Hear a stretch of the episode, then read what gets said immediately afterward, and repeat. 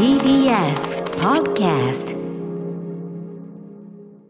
生放送でお送りしていますアフターシックスジャンクションここからはカルチャートークのコーナー。今夜のゲストは雑誌映画秘宝編集長の岩田和明さんです。改めてよろしくお願いします。よろしくお願いしま。ます。す日比さん、半年見ない間にずいぶん変わりましたね。人って半年会わないとこんなに人見知りになるんだって気がしてびっくりしました。そうですね。そう人見知りの部分ですか？変わったの一番変わったと思うのが人見知りのところですかどこから乗っかっていこうかなっていう 感じはありますけど、ありがとうございます。あでも山本隆明さんねあの彼もあの例えばそのムービーウォッチメンのあの課題とか毎回絶対欠かさずちゃんとね見るしもうあの映画も。あと趣味がねいい。彼はね映画秘宝向きかもしれない。あ本当ですか？うん。あどんな趣味なんですか？本当にもうグロテスク万歳グロテスク万歳？えーホラー万歳だったりとか。あそれは映画秘宝向きの趣味ですね。そうなんですよ。あの感じが悪い映画が好きなんですよ。感じ悪いやつ。はい。はいはいあ気分が落ちる映画。あ気分が落ちる映画。大好きでも感じ悪い映画見すぎて精神状態が今き危険だったらちょっとハッピーな映画見てるんです幸幸せのとか見てるでしょあなるほどなるほど。逆のね。イエスマン反動で。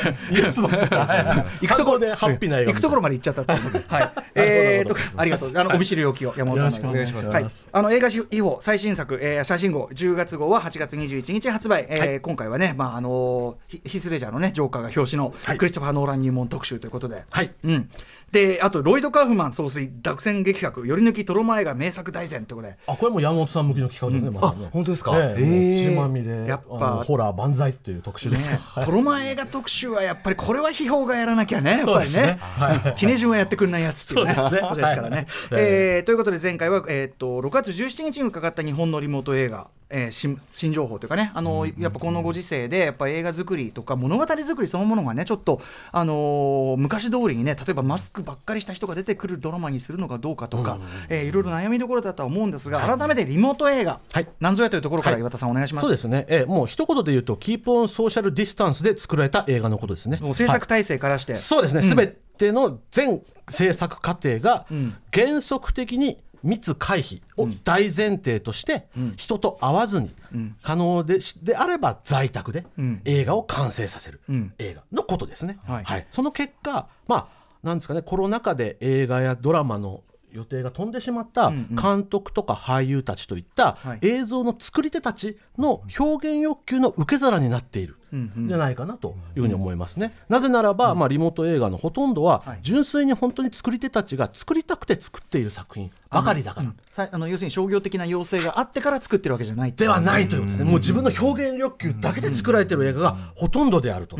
だからその結果として、まあ、全てのリモート映画は実験映画であるというようなことを前回、はい。特集の時あの文法からしてね。そう変わってくるわけですね。つまりリモート映画ってガイドラインがほとんど確立されていないので、それを作るところから始めるっていうことなので、はい。まあ、リモート映画の進化の過程を目にしている感覚っていうのは、はい。まるで今から100年以上前の、それこそリュミエールとか、はい。エジソンとか、はい。あと、グリグリフィスがカットバックを作ってとかね。ドイツ表現主義とかの人たちのなんですかね映画黎明期のん。なんかこう実験映画とか無声映画とかの発祥からの進化の過程を目撃しているような、まさにい今映画史の転換期をリ,、にリアルタイムで立ち会っているかのような新鮮な驚きと発見がある、だから体系的にキュレーションして後世に伝えるべき映画ムーブメントなんじゃないかなというふうに思ったというようなことを前回ちょっとお話しさせていただいたなという感じですね。だはい。から岩田さんとしてはやっぱりここでちゃんときっちりこうどういう作品があってどういう試みをしたのかを記録しておくべきだっていうね、そうなんですね、そうで、まあ、具体的な日本のリモート映画の代表的な作品はいをちょっと発祥から時系列えでえ申し上げていきますと、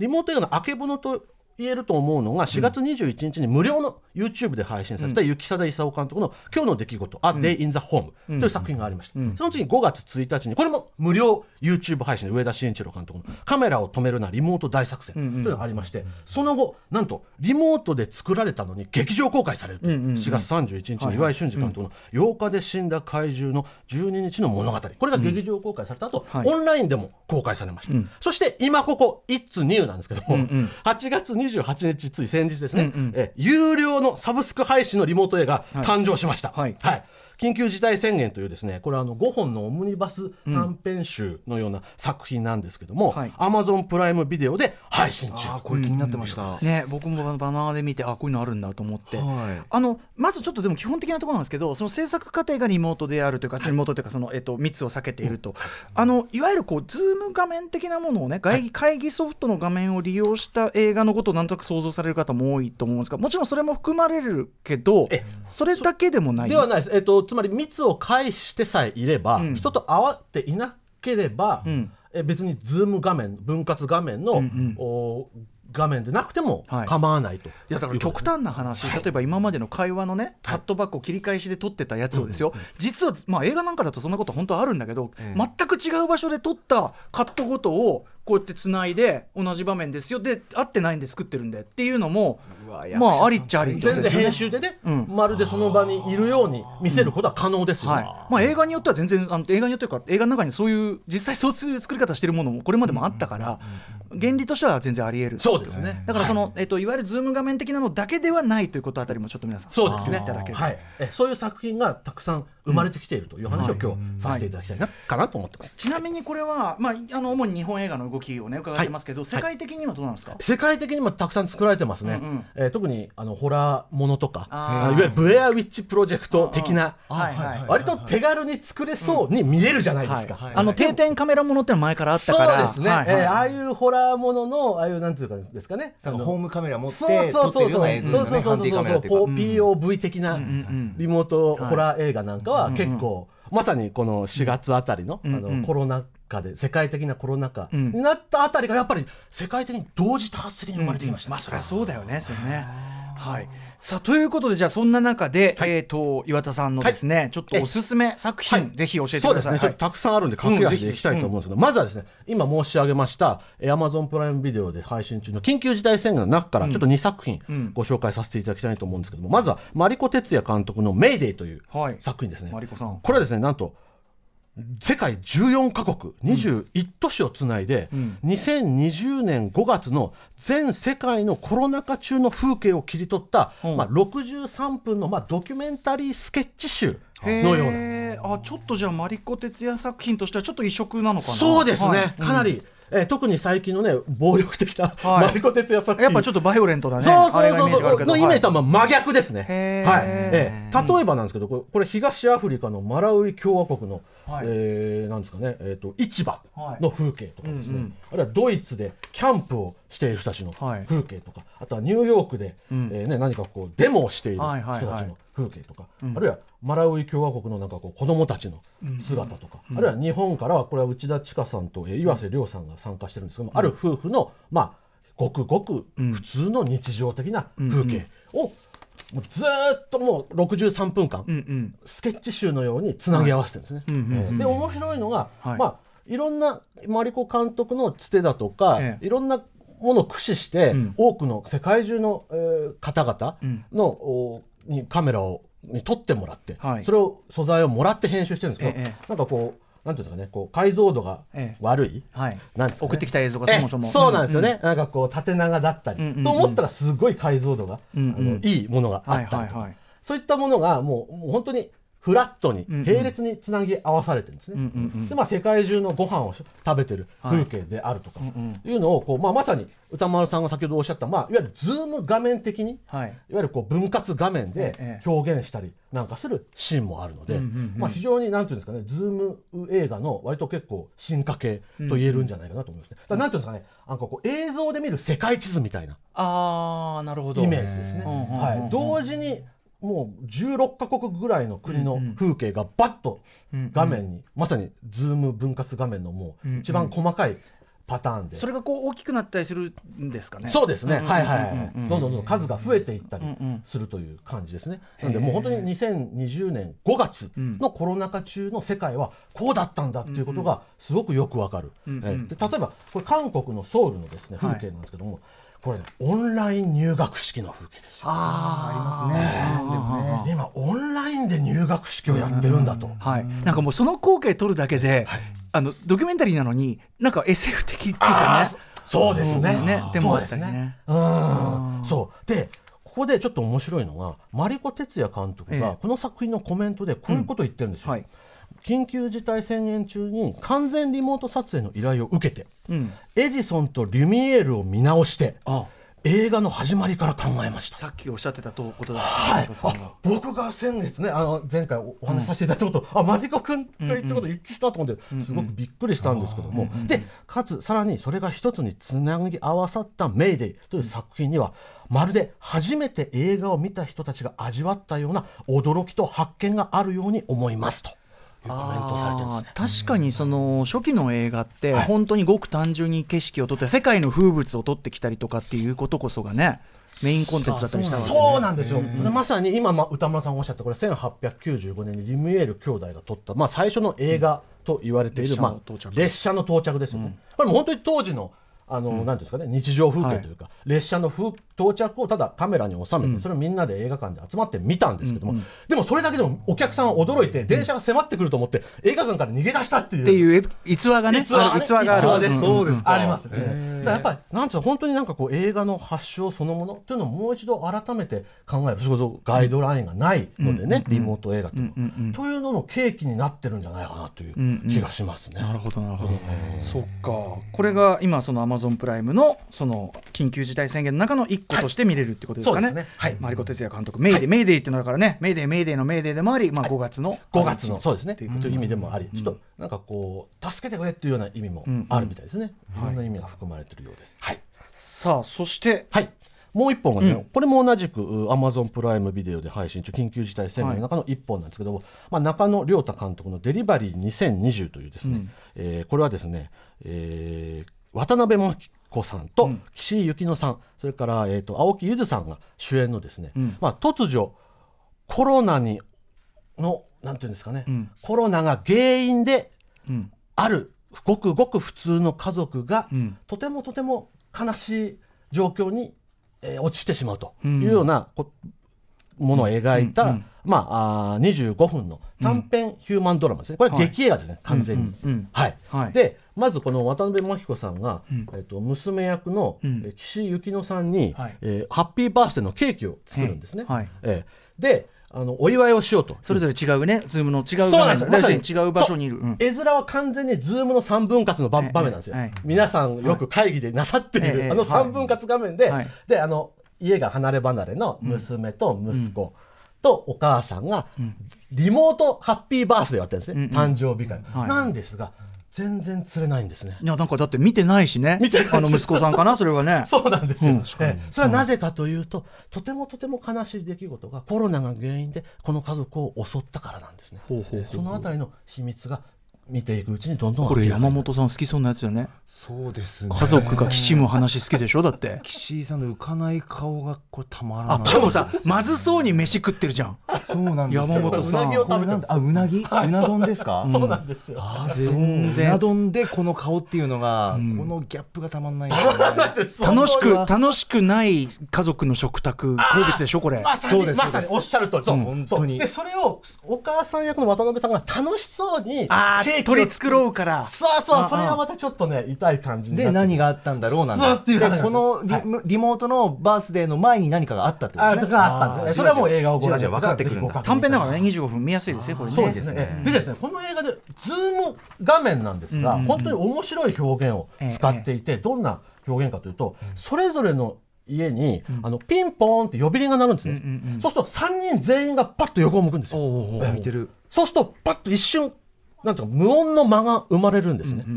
緊張感。でああ私だったって言うんですよ。でそうすると今度次は、はい。また呼び鈴がもう一回鳴るんですよ。そうするとまた3人が同じ方向を向くんですよ。クイッと。うん。そうか同時に聞こえてるから、ね、同時に聞こえるんですよ。リモート上では。どの人の家の呼び鈴が鳴ったかわからないんですよ、だからその後にこう無音の緊張感の強い間が生まれるんですよね、でその間をこの中野亮太監督はたっぷりと贅沢に撮ってるんですよ。あそれがものすごく素敵な映画的間だなと思うんですよね、ーまさしなるほどなるほど。あそうですか、これがテレビドラマではうんうん。はっきり言ってあまり見らことができない、まあある種贅沢なそうです。時間の使い方時間の使い方。まさに紛れもない映画だなというふうに思った次第ですね。そうだよね。だからそのやっぱその昔ながらの映画の上映方式とは変わっていてもじゃあ映画の本質それでも残る映画の本質は何かっていう時に例えばその時間っていうね、えーの使い方であるとかっていうところだからやっぱ皆さん考え抜かれてるってことですよね中野亮太さんもね。そうですね。うん。はい。はい、ちょっと,、えー、とポンポンといきましょうか。あはいはい。すみませんすみません、うん。はい。次はですねえっ、と反リモート画面映画。反リモート画面が、はい。そうきましたかえーだから反ズーム画面映画。分割、反ズあーーム分割画面映画ですね。はいはいはい。い。わゆるなんていうんですかね。あのズームの分割画面で映画撮りたくないよと。いう方が作ったリモート映画確かにでも全部この絵面になっちゃうのもね。そうなんですよ。そこがリモート映画ちょっとこうあまりこうね見られない原因にもなってるんですよね、はい。同じ感じになっちゃうから。はい。でこれがですね YouTube で無料配信中の、え海老子祐希監督の「ドーナツホール」といううん。作品なんですけどもこの作品はですねまあはっきり言うとですね、ん。えーあれですね、えー時間 SF ですね。うんうん。はい、えーますこれからテネットは公開になりますけども、はいはいうん。ノーランに挑戦したはいはい。時間 SF、時間 SF えーうん。4月7日火曜日の1日が延々とループする約14分間の、まあうん。SF リモート短編映画です、ね。4月7日火曜っていうのは意味がある日付なんですよね。緊急事態宣言が政府からは発令された日ですね、はい、はい。この日を延々延々繰り返す。それを、えーこの昼子監督はご自宅で同居人の方と、まあ、ご自身も、うん。監督のご自身も役者として出てるんですけども、はい。はい。っていうのを風景を切り取っていると。なるほど。はいおおどうなってくんだろうこれ。これも短編だけど。それはじゃあ家の中で、えー、と要するに家の人と撮ってるっていうかそのそそこそこでしか会ってないからってことかな？そうですね。定義としては。そうですね。うん。うん。はい。まあまず在宅で映画を撮るという意味では、まあリモート映画の定義にのっとっているかなと。うん。でも時間 SF だったらね、そのどんだけ小さいシチュエーションの中でもやっぱそれこそ特性っていうかさ、はいはい戻して戻してってできるからいくらでも。そうですね。うん。どうなんだろうこれ。面白そう。でなんか面白いのがあの恋はデジャブっていうね、はい。一日を繰り返す映ま画があタイムループものねタイムループの有名な作品がありますよね。まあ完全にもうあれをベースにしてますよっていうのをはっきりと映画のセリフの中でもへー言ってしまった。恋はデジャブみたいじゃないみたいまさにまさに、うんうん。うんまさにそうですね。はいはいはいえはい。えそのあたりがなかなかですね、なんか映画好きとしてもなかなか面白いなと。山本さんもぜひあの恋はデジャブはあのビル・マーレーのもうあのタイムループものの大傑作なんでもうそうですか。名作と言ってもいいと思うそうですね。うん。はい。これが9月えーで30も面白そう日まで無料公開してます、たったった14分ね見やすいから、はい。そしてはい。もう一本がですね、えーこちらも YouTube で9月30日水曜日まで無料配信中ですね。はい。高橋宏脚本監督撮影、編集声音の彼方よりという19分のまあ世にも恐ろしいリモート心霊ホラー映画ですね。高橋宏さんね。高橋宏さんがリモート映画撮ったらどうなる？怖いですよ。怖い。怖いですよ。えーええこれですね、どういう映画かというと、えっと、リモート映画を作ろうとしている人たちの風景を切り取ったリモート映画ですね。ほうほうはいほう。入り組んでるな、なんかこう、ハイナー・ミュラーの「ハムレット・マシーン」とか、マクベスの改作とか、ん。そういうシェイクスピアのセリフをベースにした脚本を役者さんたちがん。読み合わせをしているんですね。んうん。で高橋洋さん自身も、まあ、監督役として声だけで出演してるんですけども、はい。これはですねいわゆるズームの分割画面ではなくて、うんうん。それぞれの PC の中にん。役者さんが一人ずつ映っていて、ああその分 PC の画面を,、うん。を撮って映してる。映していると。あいうスタイル。なんかでもやっぱ高橋もうすでに薄気味悪いな薄気味悪いそうなんですよ。そうそうそうそう。だからなんていうんですかねあのこう PC の画面を撮ってるんで、はいはい。あのなんていうんですかねこう撮っているカメラの光が映り込んでいたりとか、うんうんうん。あとは PC の画面同士を向き合わせてるんですね、うんうんうん。その間にカメラを置いて片方の画面を撮ったりするんですよ、うんうんうん。だから逆側に映っている人の顔がぼやーんと画面の中に浮かび上がってきて、ぼやん浮かび上がりはねやはりね高橋洋さんねもう日本のその日本のというか映画におけるね、恐怖表現というのはもう突き詰められてるから。それも薄気味あるしあとやっぱあとやっぱパソコンの中にいて生きてる人だからなんかすでにもう彼方まさに彼方よりだけど、ちょっと beyond っていうか、この世の beyond な感じはあるものねもうすでに。あと1点やっぱリモートが増えてるので、誰しもが自分が画面に映っている状況って味わってるじゃないですか、だからより怖いんじゃないかなって、こっち側がね向こうから見たらまあこうは見えてるわけだから、はい、ねえしかもでもまた高橋宏さんだからちょっとまた一筋縄じゃってでしょうね。そうなんんですよね、これがですね、あのなんですかね、もう高橋宏さんご自身が、なんですか、もう本当に、えー編集も撮影も、ね、あとあの音の貼り付け作業までご自身でおやりになったそうで、なんか、ズーム、結局あの、なんかこう、登録すると音、絵とお声がずれちゃうんで、こう貼り付けていったらしいんですね、ご自身で、はいはい。うんうん音を。だから、ま、全くあ。の自主映画を作っていた頃の感覚になったっておっしゃってますね、高橋宏さん。ええ。でずっとゴダールの映画ばっかり見てたと、だまさに自主映画を撮り始めた頃、シネフィルになり始めた頃に戻ったかのような気持ちで、そして音とね、えはい。映像の切り張りってまさにね、そういうことだもんね。そうなんですよね、えーそういった意味でもなんかこう、リモート映画ってなんかこう、映画の原理原則というか映画のなんかものすごい根源的な部分に映画作りの。に立ち返ることをなんか考えさせてくれるような、現象的なそういうフォーマットなのかなということを思いますね。そういう認識で見てもいいんですね、もう一分いける？これ。いけますか、うん。いけますか？頑張って。大丈夫ですか、はい。い。1分ぐらいでまとめて。1分ぐらいでまとめて、あ、そうですか、ええ斉藤匠総監督のですね、コンプライアンスという映画がですね、はい。非常にちょっとこれ面白い、ユニークな試みをして斉まして。藤匠さんすごいな、はい、これコンプライアンスはですね、あの、もともとは、えっ、と、普通のお対面の映画だったんですけども、これをですね、なんとリモートライブイベント映画に作り変えてるんですね。もともと作品として完成したものええをそうなんです。で、うん。あの短これもですね、えっと何本かの短編が入ってるオムニバス映画なんですけども、はい。真ん中に人形アニメの、えーサイバーコンプライアンスコップカルビンという作品があるんですね。ほうほう。これはですね、えっと飯塚隆監督なんですが、これと斉藤匠さんが声を当ててるんですよ。それを全部声を消して、えっと映像はままで、生でアフレコをその場でするという、オンラインリモート上映という試みをやってるオンラインリモモートライブ上映。ライブ上映そうそうそうそう。そうあー臨場感。で、で、キツネビさんというラッパーの方がな、歌を披露するシーンなんですよ。で、その歌も、か音をカットして、その時その時の生歌、最新版の歌をその場でライブで入れるっていう。だ。からリモなんだろうリモート活弁士的なねそのリモートにのライブによって毎回映画が生まれ変わるよそううです。おなっしゃる通りです。そうなんですよ。そういう試みっていうそうそう。だから、リモートオンライン上映だからといって、いつでも見られますよじゃないぞと。ね、何が見逃し配信だと。ね、うん見逃したら、はい、それまでよっていうのは映画だったんじゃないかと。なるほどそういう一回限りのスペシャル版という進化過程ですね。こういう試みもあるんだ映画もある。これ、まあ、ちょっとね岩田さんこれ改めてね、はいあの秘宝もそうだし、はいこれ本できますね全あ然ねぜひ本当にね 本当に。で、このですね、コンプライアンスのこの完全版と銘打ってます。だから9月24日木曜日20時から、ショートショートフィルムフェスティバルというところでオンライン上映されます。チケット発売中ですね。はい。これの時も斉藤匠総監督のオンラインイベントとか、またまた新たな進化の過程の結果が見れると。はい。ぜひご覧いただきたいなと思います。はい。ということで映画秘宝10月号今月号は、えーとまあ、テネットの開公開がね、迫っておりますがクリストファー・ノーラン大特集、あとはトロマン映画大特集もあります、岩田さんありがとうございました。どうもありがとうございました。ありがとうございました Station. After 66 junction.